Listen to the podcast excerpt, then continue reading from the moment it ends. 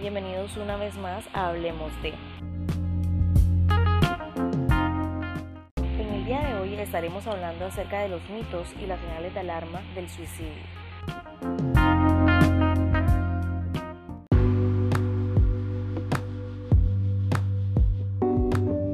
En el día de hoy estaré con Ildefonso Mendoza, como ya dije en la introducción, hablando sobre o conversando sobre algunos mitos e ideas o frases generalizadas referentes a la conducta de autolesión y suicidio. Esto sobre todo con el fin de aclarar algunas dudas y evitar estos prejuicios que se generan por parte de nuestra sociedad.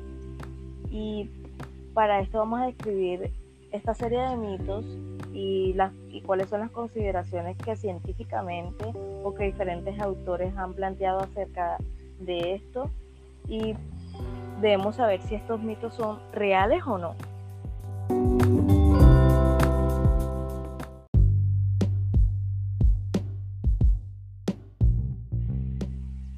¿Listo, Hilde?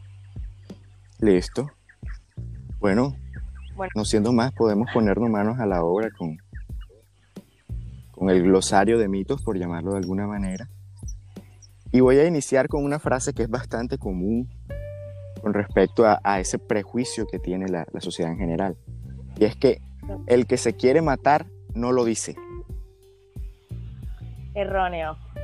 Es totalmente equivocado. Claro. Es que mira, este mito conduce a no prestarle atención a las personas que están verbalizando el hecho de el hecho de, que probablemente se puedan suicidar, ¿no? O que manifiestan sus ideas suicidas por otros métodos. Porque es que no es solamente el que habla.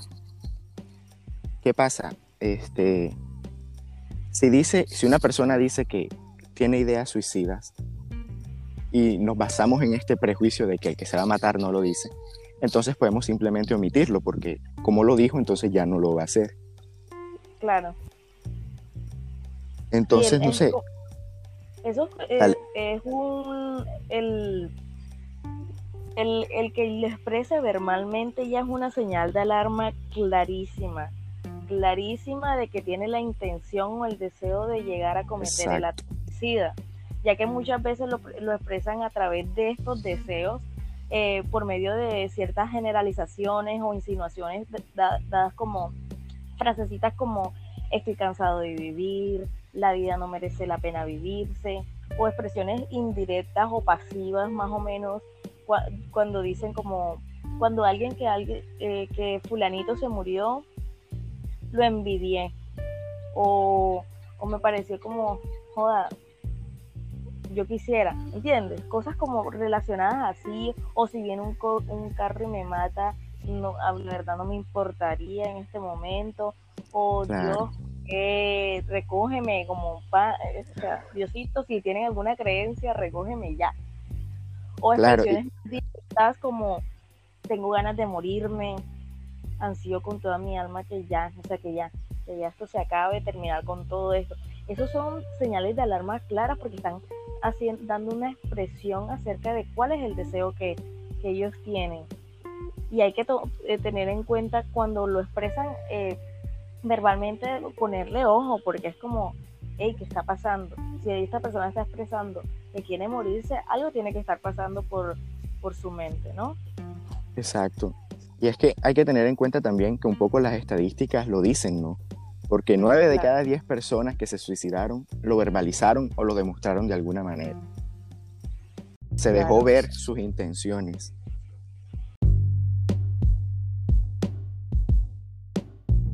No, nos liga sobre todo con otro de los mitos que existen, que es el el que lo dice no lo hace.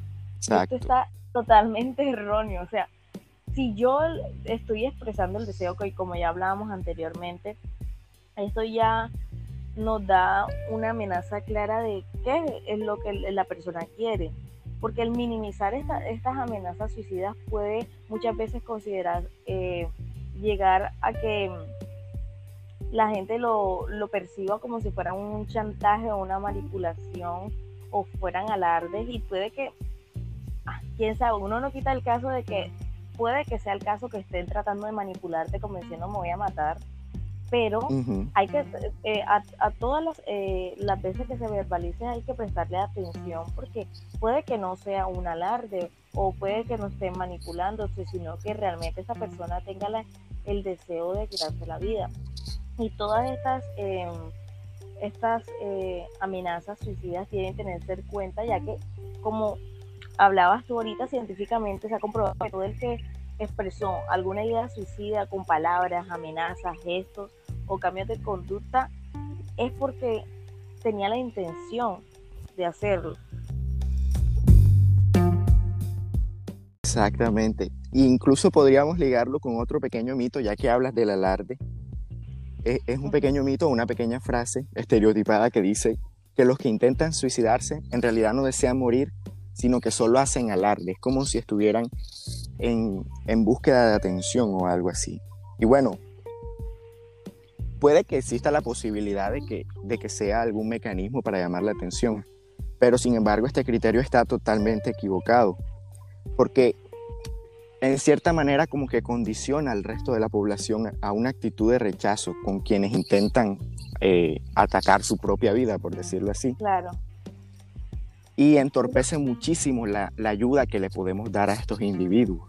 Claro, y es que esto hace eh, muchas veces que eh, este individuo se aleje más de las personas allegadas o de los seres queridos, porque, hombre, si a mí no me están creyendo cuáles son mis intenciones y yo estoy expresando, diciéndoles, hombre, me quiero morir, me siento mal, tú no vas a hacerle caso que esta persona te está diciendo, me siento mal, me quiero morir y lo que haces es hacer un reyete de, no hombre, tú lo que estás es no sé qué, todo va a estar bien, o sea, que minimizar los sentimientos de la otra persona, es como... Exacto. Eso es como foco rojo ahí, paremos.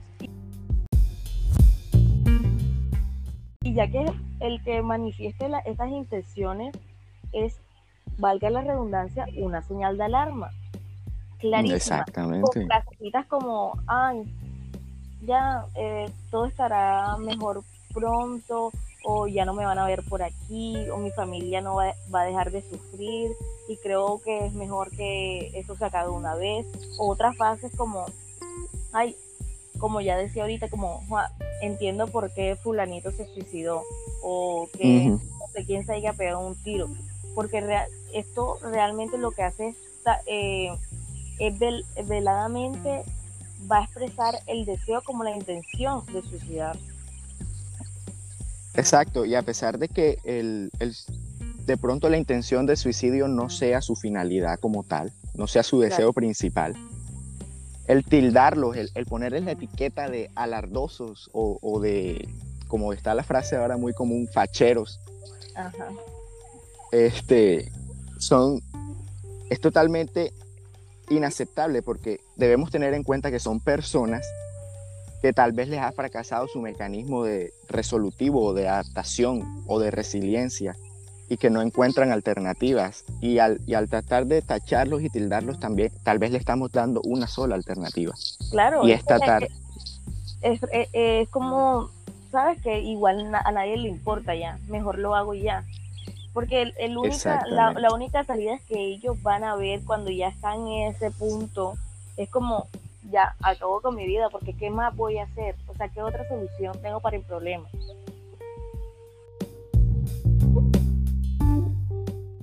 Exactamente. Y, y entonces vamos a hablar de otro mito que es como que si de verdad esta persona se hubiera querido matar, se hubiera tirado durante un tren o de un carro, de un, bus hace rato. Hombre, qué criterio más equivocado. Porque esto ya sí, totalmente. Esto ya refleja en sí la agresividad que generan estas personas acerca que frente a las demás personas que no están capacitados para abordarlo. Además de que tenemos que tener en consideración que todo eh, suicida se encuentra en una situación ambivalente, o sea, está entre el deseo de morirse y de no morirse, porque si no lo han Exacto. hecho, eh, todavía tienen esta ambivalencia presente. Entonces todavía no han elegido qué método, método van a utilizar, no reflejan lo, em, una idea de, de morirse quien, eh, quien lo utiliza, o sea, y promocione al otro, eh, cuál es la mayor letalidad que va a estar eh, como, como si el, el suicidio fuera un, un, delito. Muchas veces vengo a, a, a las personas que intentan suicidarse como si fueran criminales y eso lo hemos escuchado muchas frasecitas de que, ay, eso quién lo hace, o sea, hay eh, tanto prejuicio alrededor y estigmatización alrededor del, del suicidio que es como un tabú, prefieren decirse muchas veces, eh, los familiares mismos dicen como, no, mi familiar se murió, prefieren, le tienen tanto miedo a la palabra suicidio, que es como, Exacto. gigante alrededor de ella, es como, él se murió, en vez de decir, hombre, él se suicidó, es que el, caso de aceptación frente a que cuando un familiar, un ser querido muere eh, por medio del suicidio es grandísimo, pero eso ya es tema aparte. Y es que mira, hay muchos mitos que se basan en este, en todo esto del estigma, ¿no? y, no solamente quedan con la persona que se suicidó, o sea, suicidio consumado, sino con los intentos de suicidio. Y, y, quiero enlazarlo con este, con este otro mito que dice que todo el que intenta el suicidio estará en peligro toda la vida. o sea, es una etiqueta de por vida si tú intentas, haces un, un intento de suicidio, ¿no? Claro. Pero este criterio está totalmente equivocado porque digamos que intenta justificar en algunos casos la sobreprotección que hay contra, o sea, que hay hacia una persona que ha, cometido pues un, intento de suicidio. Y también, este, como lo veníamos hablando, o sea, toda la carga del estigma o el rechazo por el temor que de pronto se repita la ocasión, pues. Incluso hasta podríamos hablar de unas cifras interesantes que pueden ayudarnos a tratar de estar más atentos a las crisis de otras personas. Porque a veces, como, como lo veníamos tratando, lo minimizamos mucho. Entonces, entre el 1 y 2% de los que intentan suicidarse lo logran durante el primer año después del intento. Después del intento. Y entre el 10 y 20% lo consumará en el resto de su vida. O sea, es súper ínfimo eh, con respecto a todo lo que tiene que ver el porcentaje global de las personas que intentan o que cometen suicidio, los que son bastante reiterativos después del intento, del primer intento de suicidio. Mira que es del 1 y el 2%, de un 100% de los que consuman el suicidio. Exacto. Y esto no... Porque es que una... Dale, dale.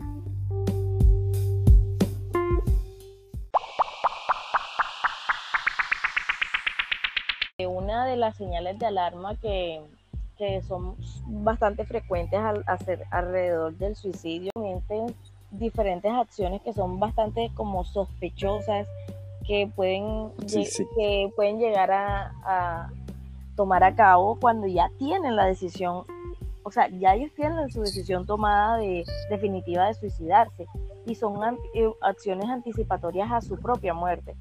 Y el conocer estos planes concretos y las acciones, estas acciones específicas a realizar puede que vayan a constituir un mejor índice, una mayor eh, probabilidad de que eh, seas consciente de que esta persona planea suicidarse y hacer un tipo de intervención para, para prevenirlo, ¿sabes? Y, por ejemplo, acciones como cuando comienzan a ordenar sus asuntos, que ante, De, esta esperada muerte que de ellos mismos eh, hacen un testamento o cambian el contenido del mismo o comienzan a entregar eh, eh, objetos que son especiales para ellos a las personas que más quieren.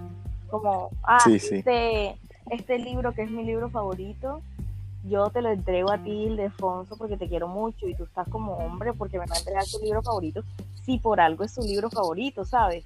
Exacto. que puede que tú lo tomes como que, ay, esta persona me quiere mucho, pero si ya esta persona había manifestado diferentes acciones de que, de que hombre está como decaído de cierta forma o le pasó a, un evento eh, una situación. Con las mismas verbalizaciones. Claro, y, que te entregue esta, estos objetos es como, uff, poquito rojo ahí. Además, em, eh, el disponer de un medio. Cuando con estas personas mm. lo que hacen es, antes de, de el acto suicida, hacen movimientos encaminados para tener, por ejemplo, una pistola, pastillas, eh, cuerdas. Su método. Claro, buscar el método de autodestrucción con el que van a conseguir la acción suicida. Y esto van a eh, constituir un aviso extremadamente serio de la determinación que mm. tiene esta persona de cometer el acto. Exactamente. acciones también que, eh, que se ven eh, reflejadas en, en las personas que quieren cometer el acto suicida es cuando realizan búsquedas en internet. Hombre, yo reviso el historial. no sé, es que es como, es difícil eh, el hacer em, una intervención temprana en las personas que tengan eh, intenciones suicidas, pero algo se, se, puede hacer. ¿cierto? Sí, sí, claro el, realizar estas búsquedas por internet sobre, sobre el suicidio, sobre los métodos, métodos que, con los que se puede realizar, el tomar medidas para no ser descubierto, el irse a un lugar lejano como, no, me voy a una cabaña, cuántos días y tú sabes que esta persona ya eh, verbalizó las intenciones que, que, podría o no tener, o que comenzó a hacer estas acciones que ya mencioné o esto lo hacen sobre todo para no impedir el, el, que lo ayuden. y sobre hay muchas veces lo que se encierran en los cuartos o empapelan las puertas por dentro. Se aíslan. Cualquier cosa, claro, se aíslan. Y sobre todo también el escribir una nota de suicidio es un poco clarísimo de que esta persona tiene una determinación ya enmarcada del acto suicida. Entonces, estas son señales que son bastante sospechosas y de, la planificación del, acto mismo y hay que tenerlas totalmente en cuenta. Claro, y eso del aislamiento es bastante común, ¿sabes? Porque en, la persona que ha cometido alguna vez algún intento de suicida o algún, o algún acto de suicidio consumado, o sea, se ha notado que por lo menos en algún momento estuvo apartado de todos. Así sea de forma este, no explícita, tal vez esté ahí, pero no se hace presente, no se hace partícipe, no le cuenta a nadie sus problemas, no, o sea, está totalmente aislado emocionalmente de la gente. Y esto está ligado también de que ellos están tratando de, de, dejar todo listo con las personas, para ya después este, decir, bueno, ya todo está listo, aquí fue. Claro, y, es que el, el aislarse de, de, los familiares, de las personas allegadas, es una señal de alarma evidente de que esta persona puede tener un riesgo inminente de suicidio. Otro eh, de los mitos que es que eh, todo el que se suicida está deprimido. Deprimido. Y es que tenemos, debemos tener en cuenta que los factores que están ligados a la depresión son múltiples y no podemos eh, generalizar y decir que todas las personas que se suicidan están deprimidas, ya que... Claro, es mucho... es muy reduccionista. Claro, es muy reduccionista, ya que influyen eh, eh, factores diversos como, como no sé, em, el desajuste eh, emocional que tenga esta persona, si realmente cumple los criterios necesarios para decir que eh, tiene un trastorno depresivo o alguno de los trastornos asociados a la depresión. Entonces no podemos decir que todo el que se suicida está deprimido y porque muchas veces no es que esta persona haya estado deprimida de, y que cometa el acto. Y no todas las personas que tienen depresión son suicidas y no todos los suicidas estaban deprimidos. Exactamente. Porque, muchas veces lo hacen simplemente le pasó una situación, perdió el trabajo y para esta persona es el fin del mundo, porque ¿qué voy a hacer con mi vida si yo no tengo un trabajo? ¿Entiendes? Entonces, esto lo que hace es impulsar a esta persona que como es más de impulso. Hay muchas veces cuando suceden situaciones traumáticas como o que generan demasiado estrés en la persona que ya siente como que hasta aquí llegué, entonces lo que hacen es impulsivamente como cometen el acto. No es porque hayan tenido un trastorno eh, em, de base para, para cometer el acto. Entonces no podemos decir que es porque eh, todos los suicidas estaban deprimidos. Obviamente pueden, ir ligados, ¿cierto? Sí, sí, obvio. Y es, y es, algo bastante común que muchos de, las personas que tengan un trastorno depresivo eh, comienzan eh, acciones de autolesión hacia sí mismo, pero no es estrictamente necesario que la persona con conducta suicida tenga un diagnóstico de depresión. De hecho, aunque una persona, eh, aunque toda persona que esté deprimida pueda tener posibilidades de realizar un intento de suicidio como, y y autos de, eh, acciones de autolesión, como ya te dije, no todos los que los hacen de, van a presentar el desajuste, este, el este desajuste del trastorno depresivo. Claro, y es que es multifactorial, o sea, pueden presentar, un esquizofrénico puede, puede suicidarse, un alcohólico, por ejemplo, o personas con trastornos de personalidad, por ejemplo, es que Pongamos un ejemplo de la, de la personalidad disociativa. O sea, no sabemos, es que eso es un mundo aparte. Claro, es que puede, eh, puede estar eh, relacionado con, con multiplicidad de, de trastornos, no sé, un trastorno por consumo de sustancias psicoactivas, sea la sustancia que sea, como tú dijiste, el alcoholismo puede ser que consuma eh, cannabis o cualquier otro tipo de droga o cualquier otro trastorno, un trastorno de ansiedad generalizada, quién sabe, o sea, hay tantos factores asociados al suicidio que no podemos enfocar que todas las, todas las personas que, son suicidas están deprimidos, porque eso es muy reductivo. Y otro mito que es que todo el que se suicida es un enfermo mental. Y Me sacaste las palabras de la boca. y esto va a suponer que el hecho de que del suicidio y las eh, y el, los trastornos mentales de cierta, porque no digamos enfermedad, porque es como eh, los trastornos eh, mentales son sinónimos. Sin mm. no es necesario decir que, que para padecer, el quien padece un trastorno mental va a cometer un acto suicida tenemos que tener en cuenta que toda persona que, se suicida es, un, es una persona que está sufriendo, es que es eso, es una persona que está sufriendo y que no haya otras maneras para solucionar este sufrimiento. Sí, es que es complicado porque eh, que todo el mundo es alguien distinto, todo el mundo piensa diferente, cada quien tiene sus problemas. Y lo que para mí puede ser un problema grandísimo, para ti puede ser una tontería, puede ser algo super, superficial. Claro, claro, es que como, por, ejemplo, un ejemplito aquí, como es que perdamos una materia de la universidad, alguno de los otros dos.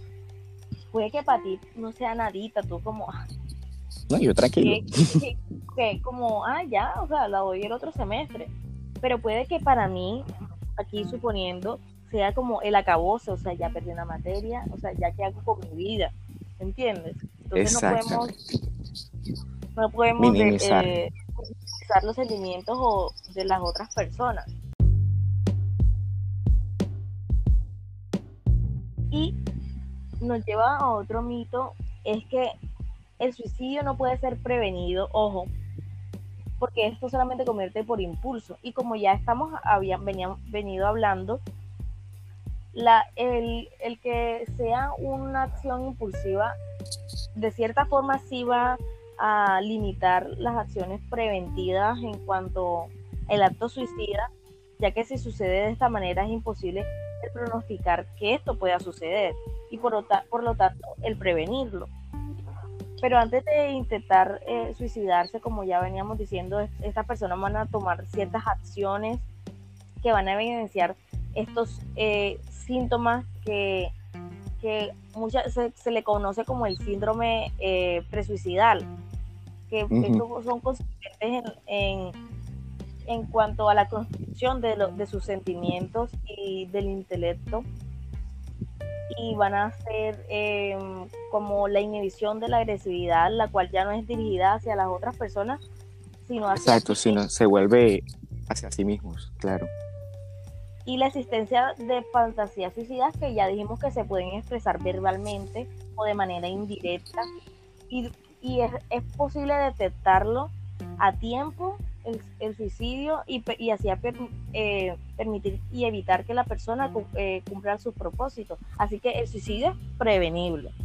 Claro, claro. Es que mira, pasa que tal vez es muy difícil generalizar, por eso estas frases son tan erróneas, porque es que es probable que haya un suicidio por un impulso, que sea un, acto de impulsividad, como lo mencionamos en, el, en el punto anterior. Pero, pero, o sea, no es algo dogmático, no es algo que tenga que cumplirse sí o sí para una, una persona con conductas suicidas, ¿no?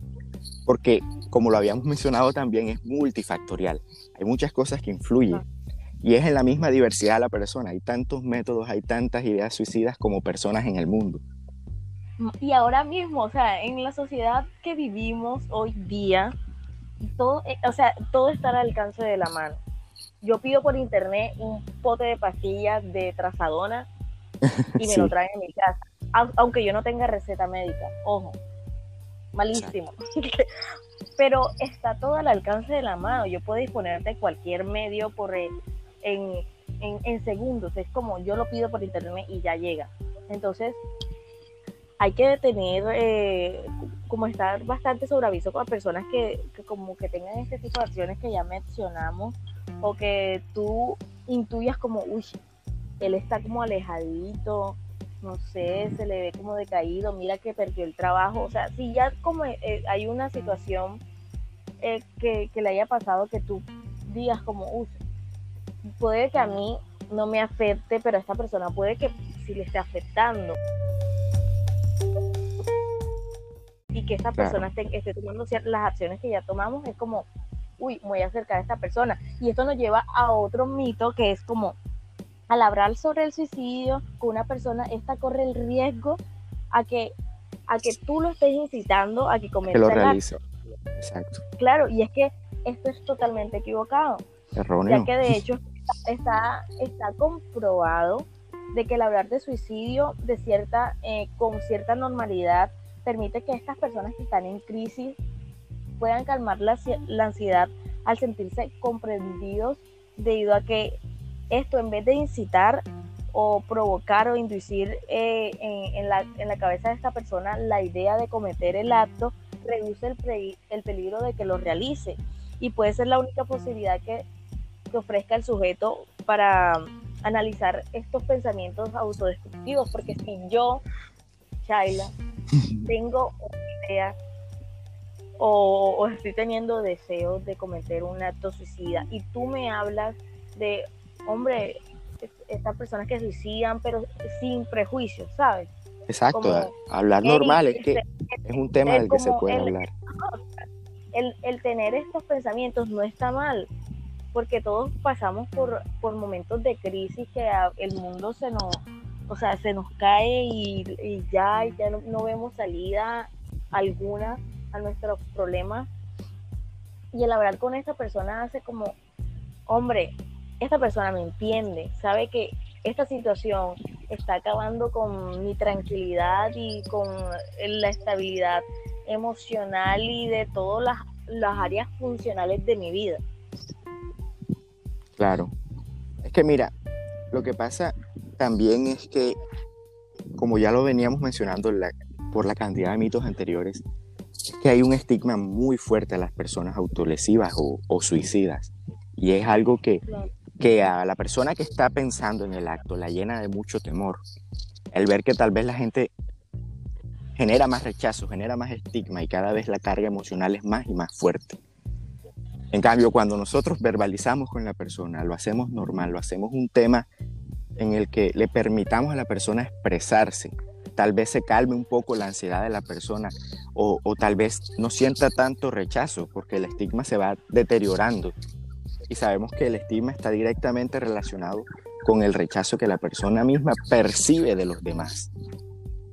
Claro. Es que esto nos puede ligar eh, con el mito final, que es lo que venimos tratando en todo, eh, a lo largo de toda la conversación, ¿no?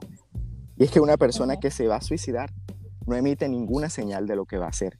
Y yo creo que es un poco reiterativo si volvemos a explicar la cantidad de señales que puede dar una persona respecto a su intención de suicidio.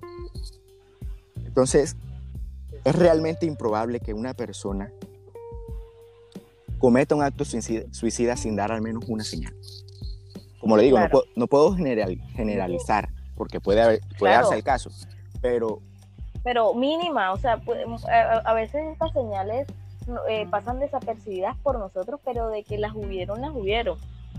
Y puede que en el transcurso de, si ya es un suicidio consumado, tú te, te sientas y analizas y dices, de pronto esto que esta persona hizo o dijo era una señal de alarma o era eh, un, un, grito de ayuda de, mira, estoy pasando por esto, ¿sabes?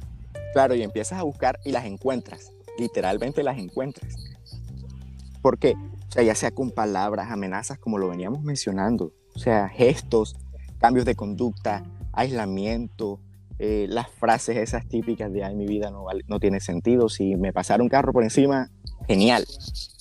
O sea, nos permite a nosotros tratar de, de ver las intenciones y por qué no ser una ayuda oportuna y evitar este tipo de conductas de autolesión y suicidio. Evitándolas como, ya lo, lo mencionamos, conversando, del suicidio con la persona es un, es un, muy, buen, es un muy buen método para, para aliviar esa, esa carga que, que, ellos tienen. Claro, también como, como eh, ligando a esta persona a, a, instituciones que lo puedan ayudar, llevándolo a, a una consulta psicológica para que esta persona hable con un especialista de qué es lo que está pasando con él, cuál es la situación que le está agobiando y así poder manejarla de la mejor manera es realmente importante el, conocer cuáles son las señales de alarma y cómo identificarla y desmitificar todos estos prejuicios, esta estigmatización que hay acerca del suicidio.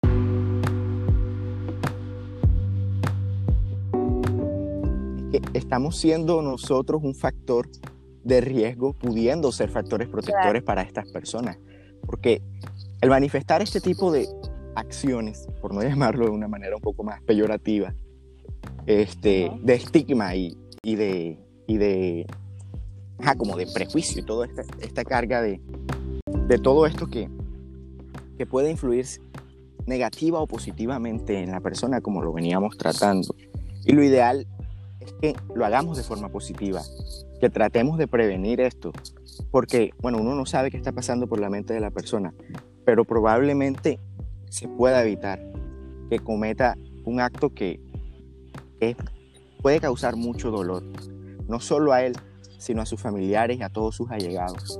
Porque siempre está ese puntito, es que yo no sabía, nadie se dio cuenta, o probablemente él lo demostró y no, no estuvimos atentos porque tenemos miedo, estamos cargados de prejuicios y le tenemos miedo a esos prejuicios nos ponemos una venda en cuanto nombre, esta persona no está mal, punto. Si crees que alguien que aprecias podrías tener tendencia suicida, pregúntale si está bien.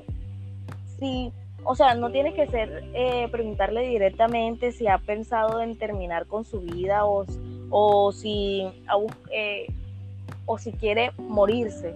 Nada, sino pregúntale si está bien. Ármale conversación.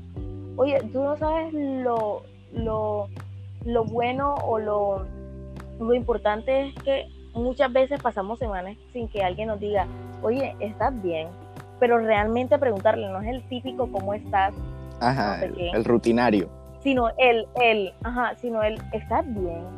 O sea, te he visto decaído, te he visto alejado, te he visto cualquier cosa. Esto puede ayudar a que a conocer o averiguar lo, lo que más puedas en cuanto a, qué le está pasando a esta persona, si es que ella tiene un plan detallado de, de, de, acto suicida en sí, y es más fácil eh, poner en práctica el conocer en cuanto a las señales de alarma que ya nosotros les comentamos durante este podcast y el, y el saber identificarlas en cuanto a la situación que esté pasando cualquier allegado de ustedes o hombre, roten este podcast porque es importante conocer cuáles son las señales de, alarma que tienen las personas que pueden o no cometer un acto suicida, ya que esta persona no es que no quiera ayuda, es que esta persona está pidiendo ayuda a, gritos silenciosos. Sí, sí, exactamente. Y es, algo, mira, ya, ya para cerrar mi idea, podría decir que con lo que tú mencionabas de preguntarle a la persona si está bien, muchas de estas personas tienen el sentimiento de que no le importan a nadie, porque están demostrando, porque incluso, bueno, lo hacen consciente, porque a veces es, consciente. No quiero decirlo porque me da miedo, pero te estoy demostrando de alguna manera que tengo esta idea en la mente, que estoy deseando acabar con mi vida. O puede, claro, o puede que no, no es que no eh, eh, crean que no le importan a las personas, sino que estas personas estarían mejor sin él, ¿sabes? Que es que se sienten como una carga. Exacto. Como una carga para los Y al tú preguntarle si está bien, que, ajá, que lo has visto decaído, o sea, demuestras de una u otra manera que sí hay un interés, que sí hay un deseo de, que la persona esté contigo, de que, eh, o sea, que esté bien. Y eso genera a la persona un cierto tipo de alivio, porque demuestra, hombre, no estoy solo y probablemente esta persona no estaría mejor sin mí porque me está demostrando que soy importante para su vida.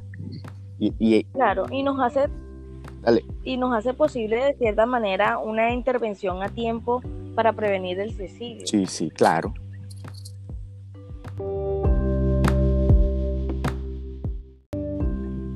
Entonces, como para ya, como para hacer un cierre, eh, eh, quiero comunicarles que existen diferentes líneas de atención en Colombia eh, para la salud mental, entre las cuales está por medio de tu celular, puedes marcar al 192 en la opción 4 o acá en el Magdalena al número 312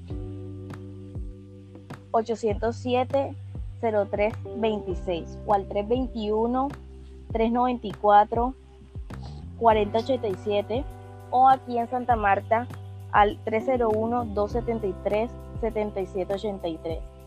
Hombre, de que tú puedes hablar con alguien, puedes hablar con alguien. Si no crees que puedas hablar con alguien ha llegado a ti, comunícate alguna de estas líneas y, alguna solución hay para tu problema. Hablarlo es el primer paso. Exacto. Y otra cosa que les quería comunicar es que si quieren eh, informarse acerca del suicidio, hay un eh, documento llamado Suicidología Clínica eh, sobre la evaluación y el tratamiento de las tendencias autodestructivas en la práctica profesional de gradillas y gradillas, que lo pueden encontrar en ebook central en ProQuest. Y ahí hay información detallada en cuanto a señales de alarma, eh, con factores protectores acerca del suicidio y, y, demás relacionado a, a este. De que hay información, igual en el internet hay demasiada información errónea muchas veces, pero pero hay demasiada información y lo tenemos a un, a un clic, a un toquecito en la pantalla de cualquier eh, dispositivo. Exacto. Bueno. Entonces, muchas gracias por, por estar aquí hoy conmigo hablando sobre este tema y ah, gracias a ti por invitarme. y, bueno. bueno, esperemos, que les haya gustado eh, la temática y nos vemos en una próxima ocasión. Ahí.